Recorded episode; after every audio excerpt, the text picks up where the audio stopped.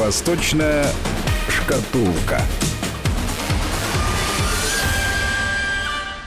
Ну и меняем тему, перенастраиваем мозги. Восточная шкатулка в эфире. Алексей Маслов, руководитель школы востоковедения, научно-исследовательского университета Высшей школы экономики здесь в студии. Алексей Александрович, здравствуйте. Здравствуйте.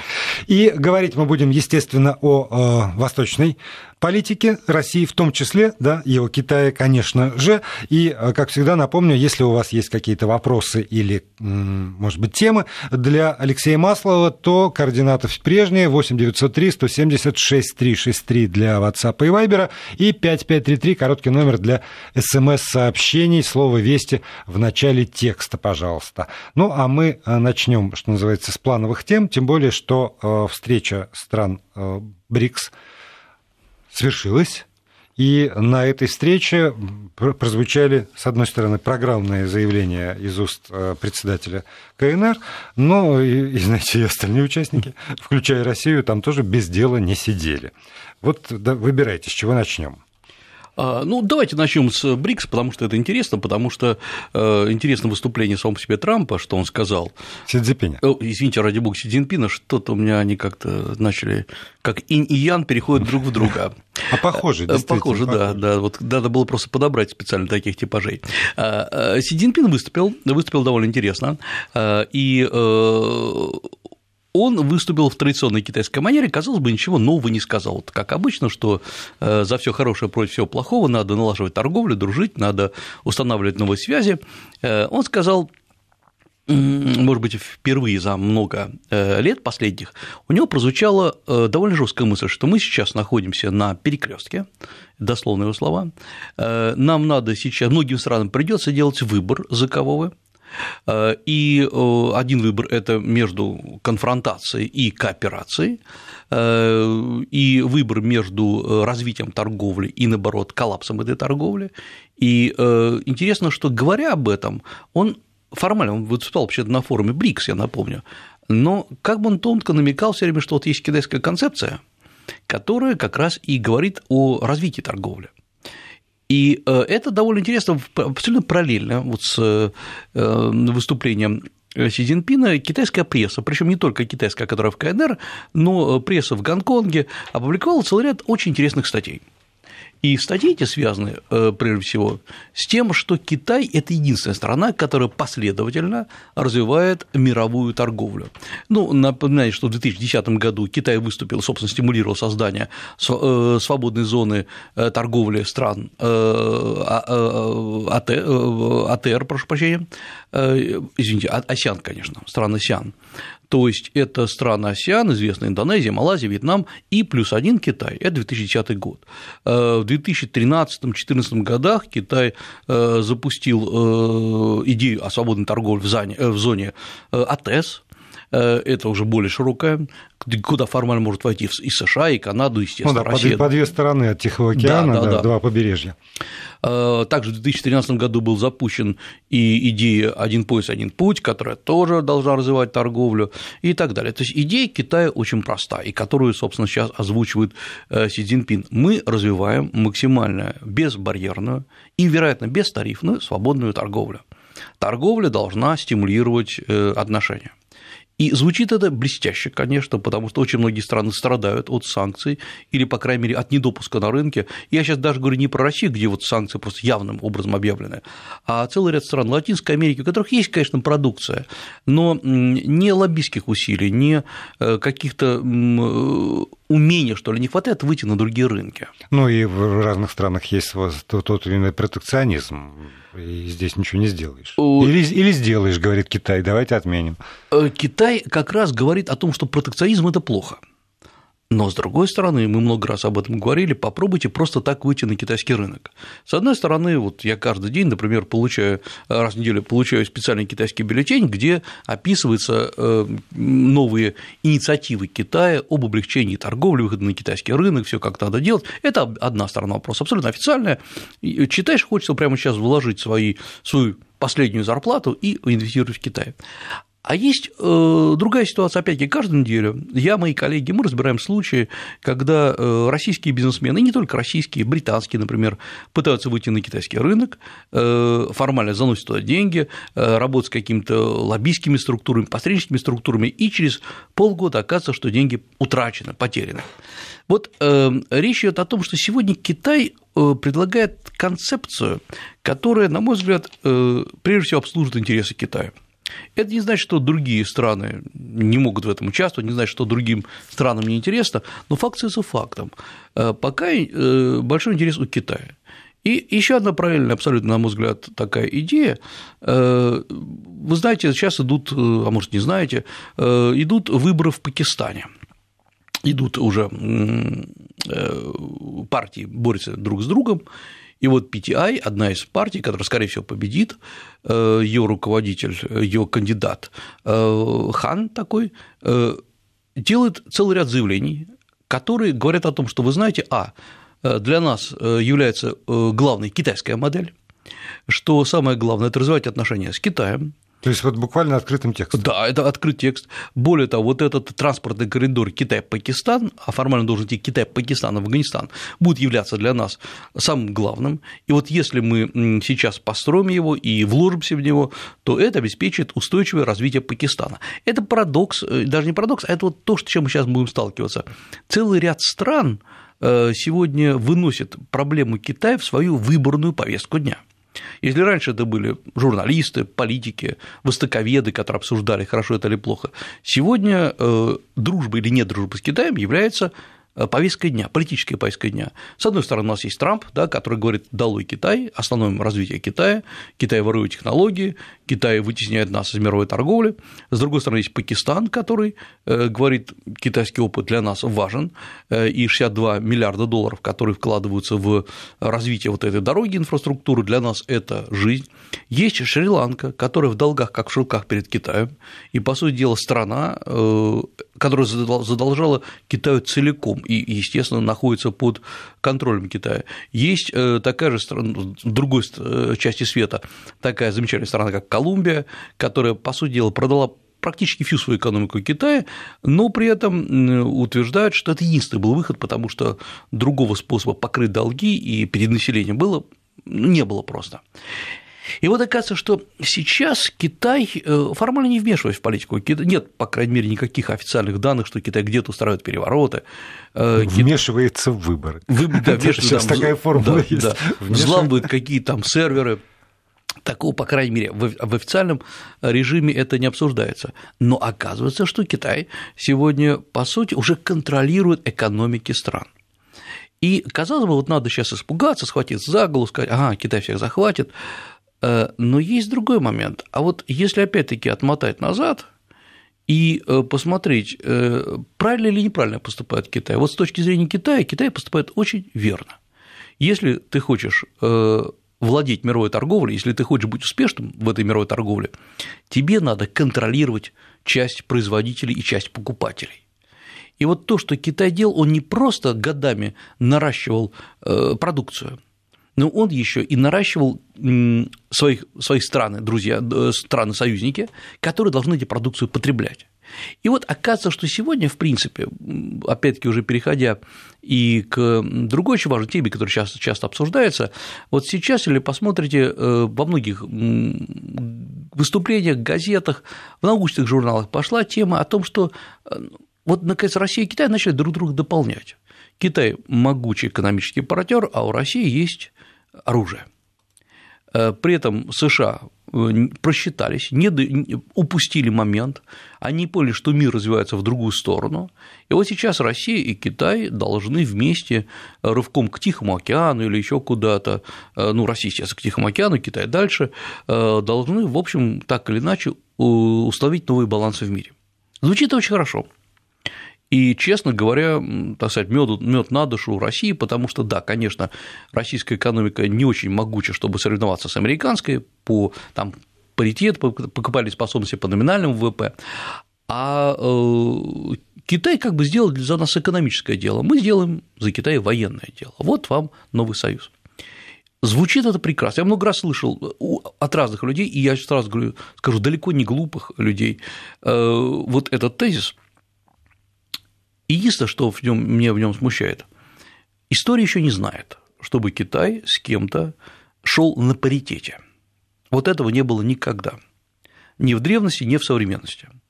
Китай заключает договоры, Китай развивается, Китай готов поддержать. Вот как Китай поддержал Пакистан, э, покрыл долги Шри-Ланки, загнав ее в долги, покрыл, покрыл эти долги.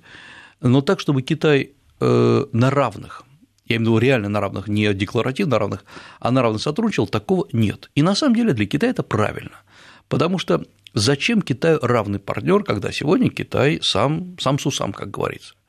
И вот если, например, мы смотрим, вот, чтобы было понятно, Э, России перед лицом Китая, экономическая Россия перед лицом экономического Китая.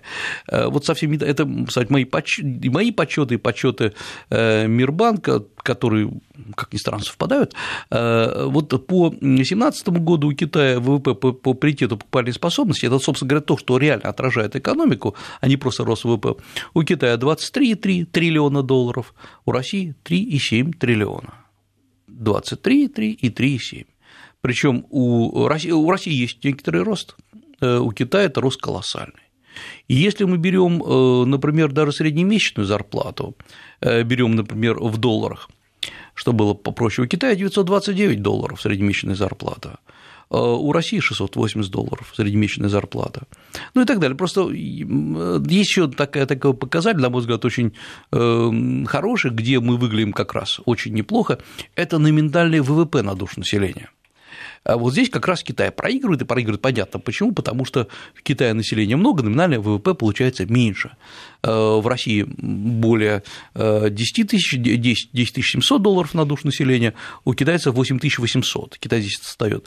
Но в целом, конечно, по, по целому номинальному ВВП Китай опережает нас почти в 10 раз.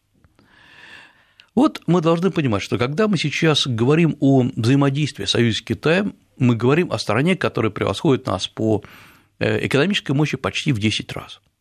Поэтому предлагать просто э, с нашей стороны побряцать оружием – это э, не самый лучший вариант. Оружие очень важно. Оружие важно для защиты. Оружие очень важно как гарантия экономического развития. Оружие еще показатель, конечно, и развития технологий в стране. Это правда. Но что будет, если Китай, а, собственно, он этого добивается, начнет заметным образом обгонять многие страны мира по новым военным технологиям. Вот это, на самом деле, э, эксперты военные, которым я склонен доверять, как раз говорят о том, что да, действительно, Китай пока отстает от США, по некоторым образцам вооружения отстает от России, но, в принципе, Китай заметно наращивает свою, свои военные технологии. Это значит, что Россия со своим предложением оружия, она станет не нужна значит, нужно искать другие пути, то есть другое место в азиатском мире и в мире, который строит Китай. Да, абсолютно правильно, сейчас э, у нас очень тяжелый выбор. Крайне тяжелый, потому что альтернативы Китаю для России сейчас нет. Э, потому что альтернативы – это Европа, альтернативы – это э, США, но отношения США явно не восстановятся нормально, не нормализуются в ближайшие десятилетия, очевидно.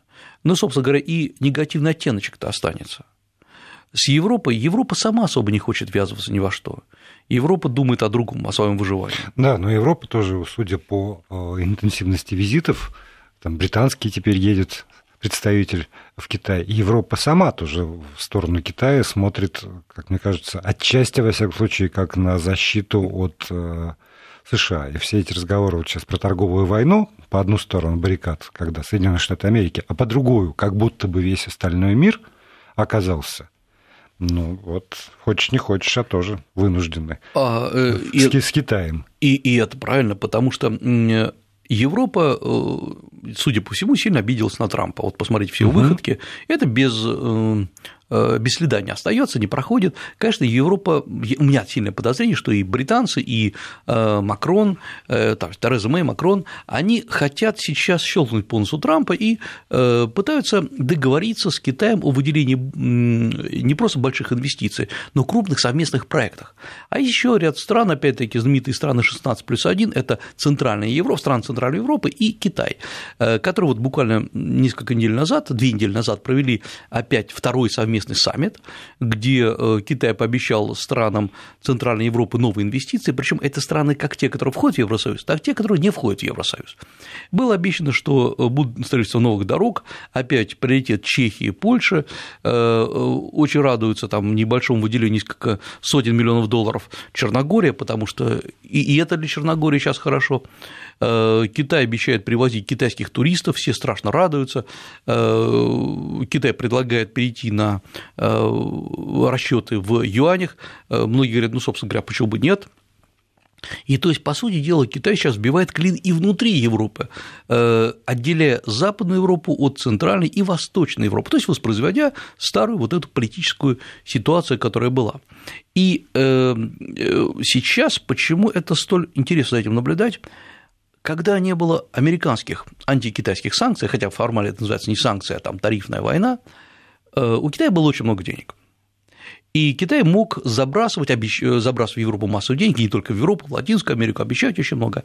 А вот сейчас мы смотрим, например, что э, американские санкции по отношению к Китаю играют какую-то роль. Вот подождите, сейчас, сейчас мы да. к этому перейдем. Mm-hmm. Я бы хотел, чтобы вы еще прокомментировали э, два высказывания. Mm-hmm. Вот это вот Трамп и Си Цзиньпинь, да, и, и у меня уже где-то пересекается, но практически в одно и то же время. Вот э, буквально сегодня, что называется, прозвучало из уст господина Трампа, президента Соединенных Штатов Америки, напомню. Мы перестроили свои торгово-экономические отношения с Китаем, потрясает то, что там Европейский Союз делает. И вот теперь прямая цитата. «Они еще все придут ко мне завтра. Они все приходят в Белый дом». Вот так вот. Это, это высказывание Трампа про, про сегодня и про ближайшее угу. завтра. В это же время примерно председатель КНР Си Цзиньпинь говорит о э, как раз новых экономиках, развивающихся экономиках, насколько это важно. И вот сейчас э, тоже прямая цитата, которая, с моей точки зрения, звучит, э, в общем, угрожающе на самом деле, чего он, как правило, не допускает таких. А вот это вот почти, почти угроза. Следующее десятилетие будет решающим, поскольку новые растущие экономики должны перехватить инициативу у старых. Конец цитаты. И, в общем, это вполне, очень, очень откровенное заявление «берегитесь старой экономики». Ну, правильное заявление, начну со второго, потому что оно страшно и болезненно напоминает э, заявление Мао Цзэдуна, когда он приехал, был, были такие форматы работы, назывались «Совещание коммунистических и рабочих партий» в 1958 году, в 1960 году. И вот э, именно тогда Мао Цзэдун заявляет, знаменитое его высказывание, что «ветер с востока давлеет над ветром запада». И э, хотя у, тогда у Китая сил-то особых экономических не было, но э, это был такой призыв к азиатским странам, да и не только к азиатским, в том числе и левым силам в Европе, что, ребята, вот хватит, надо сбросить этот надоедливый империализм, правые силы и так далее. Сейчас это, на мой взгляд, значили более суровые и серьезные заявления, потому что, ну, конечно, у страны есть такие возможности, и самое главное, есть э, ряд стран, которые э, всячески поддерживают политику Китая. У меня есть сильное подозрение, что поддерживают они, конечно, пока у Китая есть экономика, я имею в виду развитая экономика, но тем не менее очевидно, что она не рухнет завтра. Э, то, что Трамп говорит, что они ко мне все еще приползут, эм, это очень похоже на шаманское заклинание, честно говоря. Э, когда э, вместо того, чтобы лечить проблему, мы делаем пасы руками и говорим, все, у вас, у вас ничего не болит. И человек вот с раковой опухолью идет дальше, уверен, что все нормально. Тогда, если позволите, я дам финал этой цитаты Трампа. Э, к концу президентского срока лозунг «Сделать Америку снова великой» изменится на «Сохраним Америку великой». А чтобы сохранить Америку, нужно быть разумным и заключать честные сделки. Ну, это, это трам-тарам. Но вот э, абсолютно убежден, что буквально к концу его президентского срока уже не сделаем Америку великой, а сохраним, потому что все, вот она великая сейчас.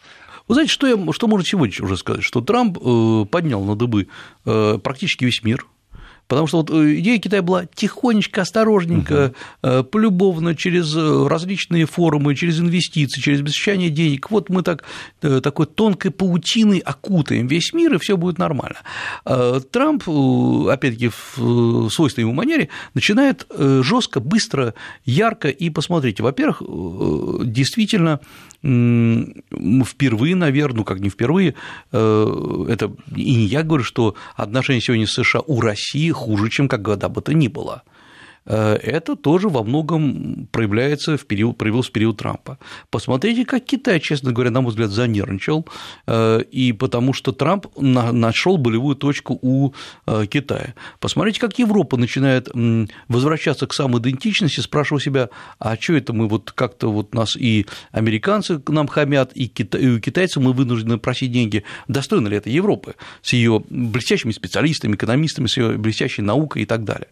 Вот оказывается, что в принципе э, Трамп во многом стимулировал какие-то движения в мире. А вот приведут ли они к тому, что Америка станет снова великой? Ну, во-первых, давайте согласимся с тем, что все таки э, Америка является великой страной, и мы же прекрасно понимаем, что за словами Трампа стоит другое. Америку должны уважать и бояться. Вот давайте от, говорить откровенно. Китай, как ни странно, не требует, чтобы его боялись. Э, у Трампа все хорошо, кроме одного. Трамп так и не предложил новую концепцию мира, новую концепцию экономики. Он говорит, давайте вот просто устраним конкурента, вот есть Китай, это конкурент, давайте тормознем его развитие, э, ну, чтобы он нам не мешался, и дальше продолжим то же самое.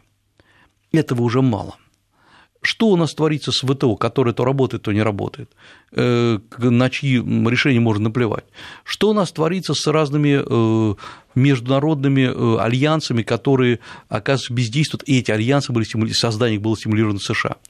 Посмотрите, что у нас опять-таки творится с э, вяло работающим сейчас уже, э, вот есть, с одной стороны, Азиатский банк развития под э, руководством Японии, и есть банк, Азиатский банк инфраструктурных инвестиций под контролем Китая, который был создан несколько лет назад. Посмотрите, как он резко заработал, и опять-таки банк Азиатский, Азиатский банк развития, где Япония играет главную роль, не без помощи США, вяло, спокойно, тихо. То есть Китай предлагает концепцию, предлагает новую модель, США говорит, нет, останемся в старой модели, в старой, которая уже не работает, это правда.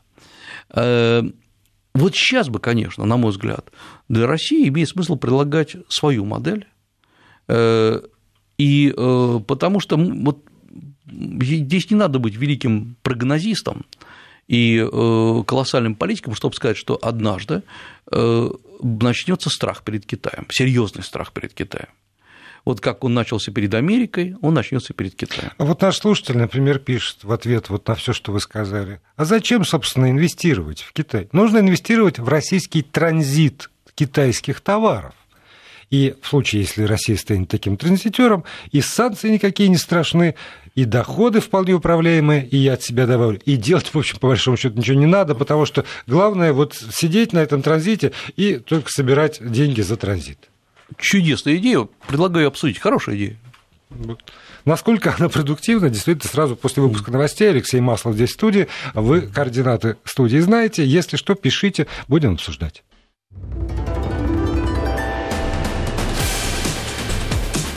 Восточная шкатулка. Продолжаем программу. Алексей Маслов, руководитель школы Востоковедения научно-исследовательского университета Высшей школы экономики, автор ведущий этого цикла здесь в студии. И Алексей Александрович, вот э, обещали прокомментировать. Может, действительно, вот, вот он путь стать коридором, трубой такой, по которому товары из Китая перекачиваются в Европу и собирать за это соответствующие платежи. Вот и дивно. Отлично. Вообще, в принципе, это мечта практически каждой страны, которая хочет отдыхать. Э, страна через которую что-то перекачивается и перевозится. Ну, вот, как Украина бьется. Вот ну, как, да. да. А я напомню, что вообще за это еще билось очень активно страны Прибалтики, э, балтийские страны, особенно в 2000-е годы, когда была какая-то надежда, что вот э, как, как найти свое место вот в этом разделении труда. Помните, там большая проблема в том, что многие э, активные, самое главное, опытные и квалифицированные кадры уехали туда, вглубь Европы на работу, и обнажилось такие крупные города и, собственно говоря, производства, как Рига, Вильнюс, Сталин, э, вокруг них просто обнажилось. И вот была идея, ну а давайте э, они станут такими транзитерами, через которые пойдут товары из Европы в Россию и обратно, возможно, и, наконец, вот они найдут себе место. Не удалось. Не удалось. По крайней мере, э, не эта экономическая модель сейчас предлагается для стран Балтии. В чем проблема страны транзитера? В том, что это проблема любого моста над рекой. Мост сам по себе э, играет роль лишь посредника. Можно найти новый мост, можно построить слева и справа другой мост. Э, этот мост сам по себе э, может быть отрезан от дорог и так далее. Вот давайте посмотрим, что сейчас происходит. Как Китай по каким каналам доставляет свои грузы. Вот если отвлечься от мелочей, посмотреть на большие каналы. А, пункт переброски товаров, главной доставки товаров – это Роттердам из Китая, э, потому что из Роттердама они уже потом расходятся по всем странам Европы и частично в США. Как до Роттердама? Они плывут и идут довольно долгим путем. Прежде всего, это сейчас есть э, морские пути через э, в обход Индии, через Индийский океан и туда, порт. Э, есть сейчас доставка сухопутным путем. Это грузы идут в том числе через территорию частично э, Центральной Азии, эм, даже Азербайджана, Грузии и так далее. Э, через Россию китайские товары практически не идут. Естественно, есть доставка товаров самолетами. Почему? Ну, во-первых, мы должны понимать, что, оказывается, даже сегодня можно выживать и без России, я имею в виду китайские товары. Э, второе, то есть э, Россия не является той ключевой страной, которая может монополизировать.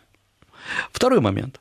Э, Китай не очень доверяет России, на мой взгляд. Если бы доверял, конечно бы товары давным-давно пошли без всяких там претензий. Россия не присоединилась к позиции «один пояс, один путь». Мы говорим, что давайте сотрудничаем, мы предлагаем наши железные дороги, но в реальности грузы через них в большом количестве не идут.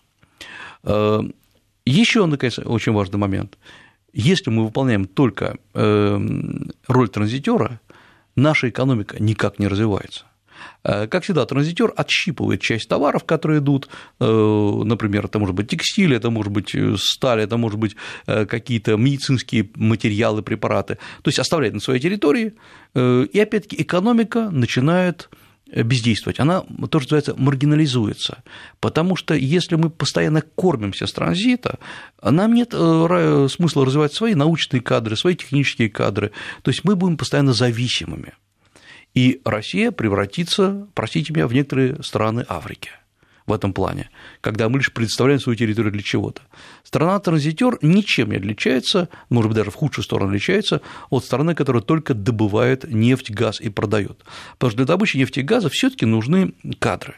Технологии. Технологии, да. да. Это, это не простая история, это не просто, как многие полагают, там вбил трубу в землю, оттуда пошла нефть. Уже такого нету. Э, технологии значительно более сложные. И не случайно у нас сейчас э, такие э, профессии, как, например, инженеры, инженеры-нефтехимики, это очень востребованные профессии.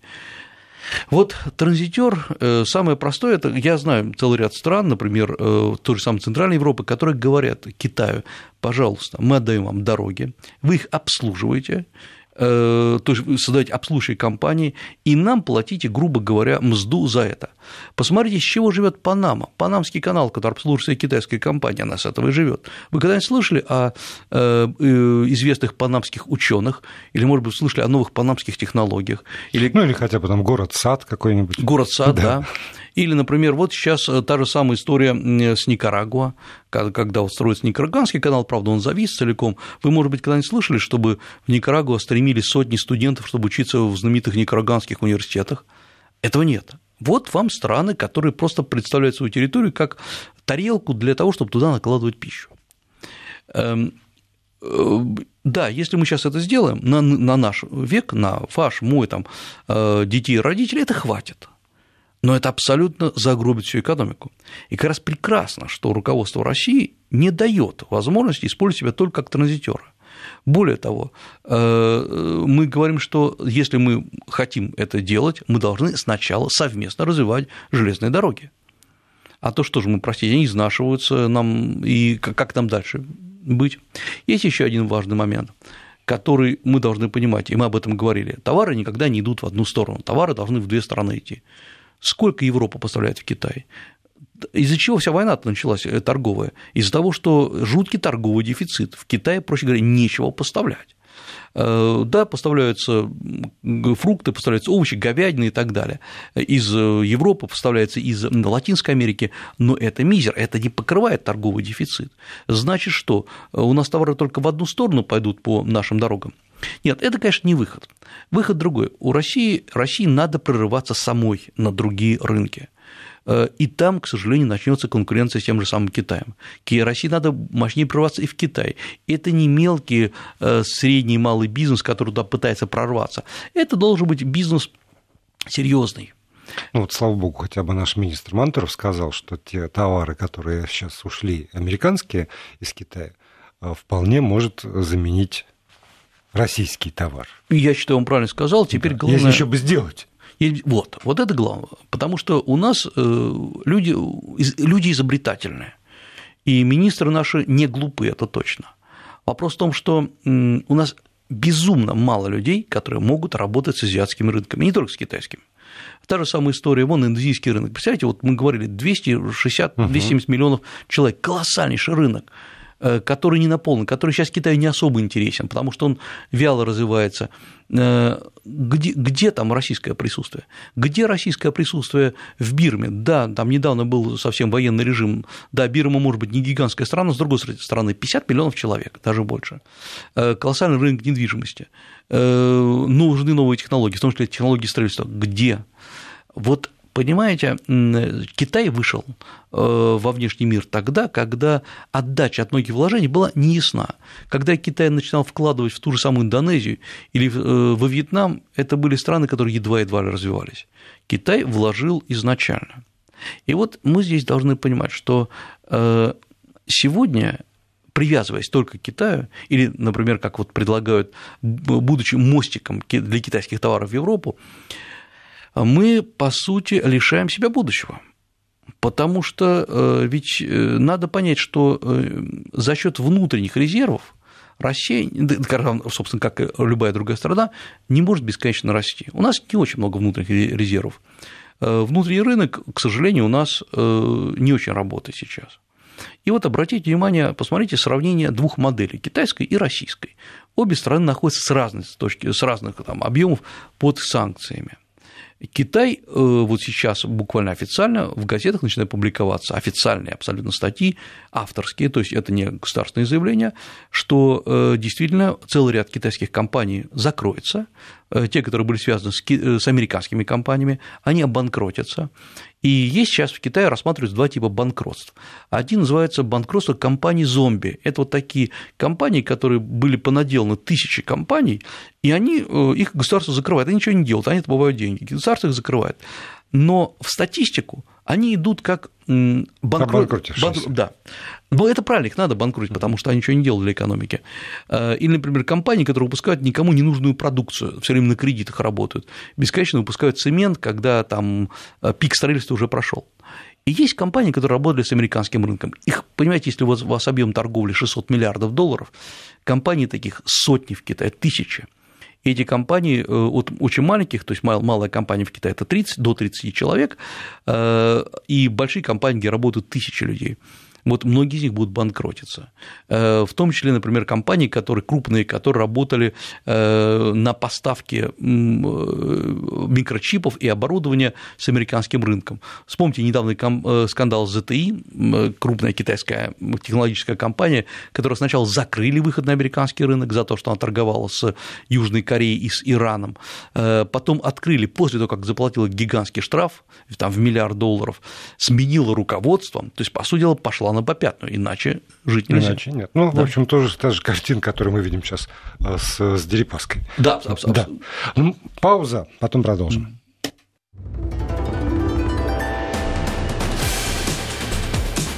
Восточная шкатулка. Еще у нас с вами есть несколько минут. Сейчас скажу, сколько для э, беседы с Алексеем Масловым руководителем школы востоковедения Высшей школы экономики, автором ведущим цикла «Восточная шкатулка». Алексей Александрович, я бы хотел вот что уточнить. Вы сказали, что есть публикации. Это официальная пресса, да, насколько это я понимаю? Это официальная пресса, да. И да, да. А, там, а, наверное, не, не только же количество банкротств, но как-то считается, в принципе, э, отрицательный экономический эффект для экономики. Они, да, в общем, он подсчитан. Они, Значит... они считают, что это действительно удар, угроза, а не а, повод для того, чтобы сказать, что это помогает только нам. Вы знаете, я нигде не прочитал такого, что как хорошо, что есть санкции, что это стимулирует нацию. Во-первых, честно говоря, китайская нация так стимулирована, уж как уж она развивается. То есть для нее это торможение. Есть подсчет, вот я цитирую опять те же самые китайские газеты, что для того, чтобы удержать устойчивое состояние экономики, китайской экономики в этих условиях потребуется, вдумайтесь в эту цифру, 199 миллиардов долларов. Дополнительно. Дополнительно в экономику. То есть, проще говоря, это э, треть, правильно, от американо-китайской торговли, э, и это те деньги, которые теряют эти компании. То есть, если не влить их в экономику, не переориентировать эти компании, не дать новые рабочие места, э, компании, соответственно, люди обанкротятся и выйдут, будут выброшены на улицу. Самое главное, что Китай предлагает, вот это довольно интересный момент. Эм, Китай не говорит, что давайте тут сейчас начнем э, гнобить США по полной программе. Как ни странно, да, критика США, конечно, идет, но э, вот такого э, брыжения слюной нету, потому что Китай, модель китайского по-другому рассчитана. Бессмысленно кричать, орать и обижаться. Вот партия скажет обидеться, мы обидимся. Не в этом, это, это потом, когда надо будет. Сейчас надо понять, что делать с экономикой. Вот что делает Китай. Китай, принимает пакет мер, очень большой, шаг за шагом, естественно, который нацелен, первое, на, во-первых, а, выпуск новых ценных, государственных ценных бумаг. То есть, по сути дела, Китай наращивает госдолг. Но главное, чтобы экономика продолжала работать. Во-вторых, Китай планирует уменьшение налогов обращу внимание, уменьшение в условиях санкционной политики Китай планирует уменьшение, а не увеличение налогов. Хотя, по идее, нужны вот из бюджета вот эти дополнительные бешеное количество миллиардов. А, правильно. Но э, если вы не запустите экономику, не перезапустите, или, по крайней мере, сейчас ее не надо перезапускать, она и так работает, если она начнет сейчас заваливаться, то вам и миллиарды не понадобятся. Экономика просто перестанет работать. Просто люди перестанут покупать и продавать. Они будут жалеть каждый рубль, каждый юань, э, и э, внутренний рынок схлопнется. Вот это, это то, что страшно. И Китай сейчас обсуждает, как мы уже говорили, понижение НДС в Китае так НДС там 6%, средний такой НДС, есть 6, есть 13, вот э, в зависимости от категории товаров Китай говорит, давайте понизим еще там на 2%. Э, Меня знаете, что удивило э, очень? При том, что Китай снижает налоги для бизнеса, по крайней мере, вот у меня есть эти цифры, снизить налоги и сборы на 1 триллион 100 миллиардов юаней в текущем году поставлена был, была цель, и несмотря на заявление властей о смягчении налогового бремени, при этом объем налоговых поступлений в бюджет подскочил в первом полугодии на 14,4%, вдвое опередив рост ВВП. При снижении налогов происходит ускоренное наполнение э, бюджета за счет тех же самых налогов, потому что ну, Открываются новые да. производства. Конечно, это, понимаете, это, э, как говорится, вот первый курс э, экономики, потому что э, ну, мы все знаем, что такое там крепостное право. Всегда объясняют, что постоянное подавление стимула к самостоятельному производству приводит к уменьшению производительности труда. То есть рабский труд, он неинтересен. Или вы отнимаете у людей очень много по налогам, это тоже неинтересно, потому что, собственно, когда у вас изымается в разных видах налога там более 50, иногда 60% от, э, вашего, от вашей прибыли, вам неинтересно работать. Э, самое главное, вы не понимаете, куда они идут. И вот здесь государство говорит, ребята, а, мы изымаем меньше, мы даем вам большую свободу. Э, в Китае было очень много вообще систем налогов, их количество уменьшилось, то есть проще работать. В Китае введена активная упрощенка. Вот всех бизнесмены хорошо это знают, заплатил вмененный налог или там свои 6% и гуляешь. И поэтому в Китае, наоборот, Китай сейчас пытается стимулировать рынок за счет упрощения рыночной деятельности. И вот интересно, если э, в прошлом году чтобы, одним словом, вот ежегодно бизнесмен должен был проходить более 180 процедур, это налоги, проверки и так далее. В этом году, вот на середину 2018 года, на лето 2018 года, бизнесмен уже должен проходить всего лишь 60. Три раза? В три раза уменьшили. Это, это, э, это колоссально. Понимаете, у вас, ну, опять-таки, любой бизнесмен понимает, что постоянные проверки просто убивают бизнес. А как же тогда вот это, что надо контролировать все время, потому что они норовят обмануть, подсунуть не то, там, отравить, не знаю, что там. Да, да, да. Смешать с пальмовым маслом. И они будут пытаться, зато есть просто э, электронные базы данных, Э, когда э, они сейчас в Китае сделают объединенные базы данных всех служб, от вот э, санэпидемстанции до, как ни странно, валютного регулирования, как-то они между собой пересекаются, и в этом плане сразу тебе не надо 10 проверок проходить. Вот в конце концов Китай стремится прийти вообще к системе одного окна. Вот заполнил одну форму через компьютер, если ты подозрительный, к тебе пришли и проверили, если ты не подозрительный, тебя не проверяют.